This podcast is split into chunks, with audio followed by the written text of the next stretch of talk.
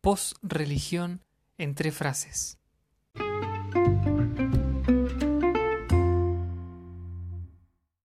¿A qué me refiero con post-religión? Alejándonos un poco de los fundamentalismos y las religiones centrales, ¿se puede vivir una espiritualidad distinta? Siempre que escuché la definición de la palabra religión, tenía que ver con esto de religar, de alguna manera reunir con Dios, el hombre con Dios, de alguna manera enlazar. Es una buena interpretación y sirve para muchas metáforas también. Pero la palabra religión no tiene solamente esa acepción, también se puede leer como justamente releer o relectura. Remite también a la posibilidad de reinterpretar. ¿Y qué libro más repleto de esta chance de ser leído con muchos ojos, con muchos lentes, que la misma Biblia? De la Biblia han surgido millones, por no decir, sí, innumerables explicaciones de cada una de las pequeñas porciones de los versículos, de los capítulos, de las historias, y también de los conceptos, un montón de visiones, un montón de interpretaciones completamente distintas de qué quiso decir o cómo se puede entender la teología de este u otro autor. Pero no es algo exclusivo de la Biblia. Pero sí es verdad que abunda mucho en este texto que muchos definen también como sagrado. Ahora, ¿a qué me refiero con esto de posreligión? Volviendo a esa pregunta. Bueno, yo creo que estamos viviendo una, por así decirlo, irrupción de las religiosidades alternativas. Religiosidades que rompen con los esquemas dogmáticos o de alguna manera los desplazan de la vida cotidiana de las personas. Estas nuevas maneras ponen en discusión esto de qué significa realmente ser religioso en realidad, demarcándose de alguna manera de, de lo que es la religión oficial o las religiones oficiales que dominaron de alguna manera el pensamiento mundial, por lo menos occidental, en el caso del cristianismo y, también el islam en Medio Oriente. Pero son las, religiones oficiales de las que esta nueva posreligión se está desmarcando. Mientras que justamente los fundamentalismos eh, son los que viven eh, de la confrontación, por así decirlo, de la, de la pelea constante, basándose justamente en ser propietarios de la verdad. Si vos sos propietario de la verdad, te peleas contra todos porque ninguno de los demás tiene la verdad, solamente tu visión de la verdad es la verdad absoluta y es la verdad correcta.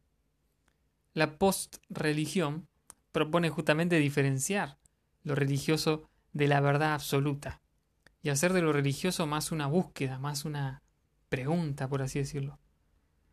Y durante siglos la religión organizada, la religión institucional, buscó avanzar sobre la sociedad con esta imposición, buscando imponer su verdad.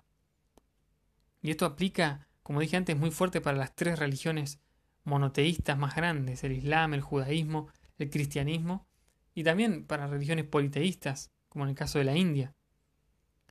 Pero el tono de autoridad irrefutable fue cambiado por el tono de pregunta. Es la pregunta por Dios la que te recuerda que quizá no todo está cerrado, no todo está perdido, no todo está completamente definido. Que te preguntes por Dios abre la puerta a las posibilidades, en vez de ir por medio como hacía, como hizo históricamente la institución religiosa, cerrando el diálogo, ahora por medio de la pregunta se abre el diálogo, se abre la posibilidad de Dios para muchos que quizá no hubiesen llegado por medio de un autoritarismo a creer en Dios.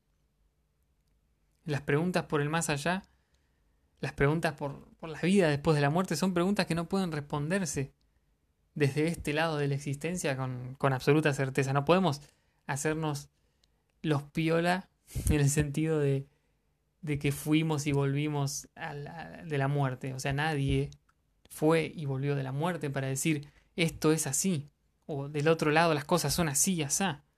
Todo lo que se ha escuchado, como hablamos en el episodio con Leo Lozano, que dicen haber ido al otro lado, son historias falsas, historias inventadas y realmente con un contenido bastante bizarro.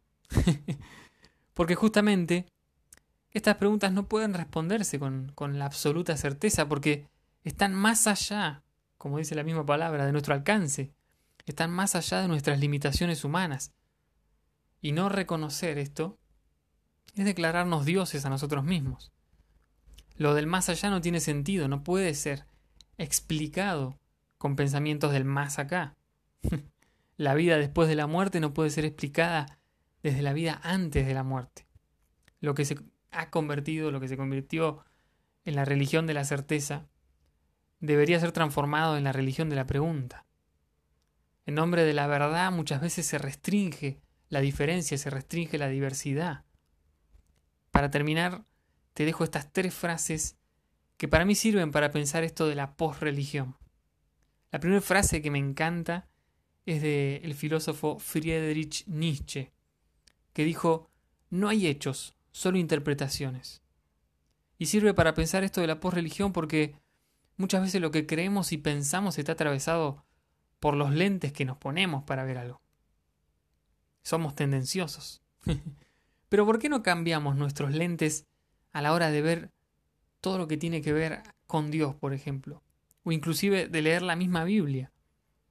Ya no con los ojos del dogma, sino con los ojos nuevos y abiertos a lecturas inclusive inéditas.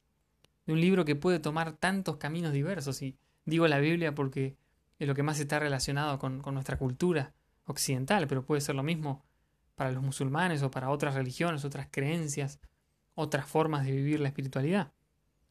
La segunda frase, también polémica y famosa, es todo lo sagrado se profana, todo lo sólido se desvanece en el aire.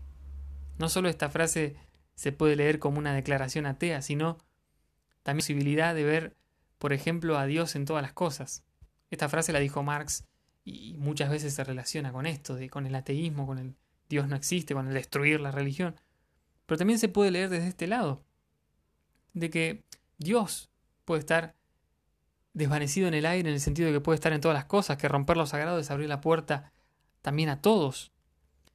Y digo Dios en todas las cosas, no que Dios es todas las cosas, sino que Dios está en todas las cosas. Lo sagrado se profana, o sea, ya deja de estar en el bolsillo de unos pocos que son los que forman la opinión y el pensamiento, los típicos históricos dueños de la verdad, y pasa a ser de todos, pasa a ser un patrimonio de cualquiera, de cualquiera que quiera acercarse y vivirlo. Qué distinto que es esto, ¿no? Qué distinto es vivir así la espiritualidad, profanando lo sagrado, no como algo negativo, sino rompiendo con los requisitos de admisión. Y por último, una, una frase que también me encanta, más sencilla quizá, pero un autor que justamente se caracteriza, él, se definía a sí mismo como sentipensante, que porque sentía y pensaba, y lo que escribía lo hacía desde el sentimiento y desde, desde el pensamiento, no solamente pensándolo y razonándolo, sino sintiéndolo en carne propia. Y es Eduardo Galeano, y él dijo, algunos aman la humanidad y desprecian a la gente. ¿Cuánto tiempo la religión oficial se adueñó o se dedicó a, enseñar eh, este, esta metáfora o este pensamiento sobre el amor, el amor a la humanidad. No sé si hay otro credo otra ideología ni otra religión que haya proclamado tantas veces que son los representantes del amor, y me incluyo. Sin embargo, ha sido en términos en términos generales, no digo que todos, hay muchas personas que han dado un gran ejemplo de amor desde el cristianismo, pero en términos generales se ha convertido en un amor tan abstracto, tan idealizado que perdió contacto con la realidad y se terminó alejando de la gente, se terminó alejando de las realidades sociales y de los sufrimientos del pueblo.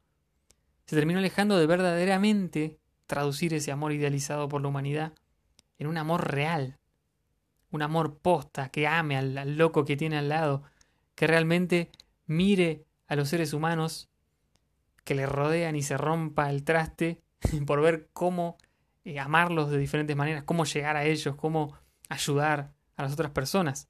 Piensen o no piensen igual a uno. Que los mire como hermanos sin importar su origen, ni su cultura, ni de dónde carajo vengan, ni cómo carajo piensen. El amor solo puede ser amor hacia el prójimo si es amor hacia todos, todas y todes. Mi nombre es Santi Galeota y esto fue El lado oscuro podcast.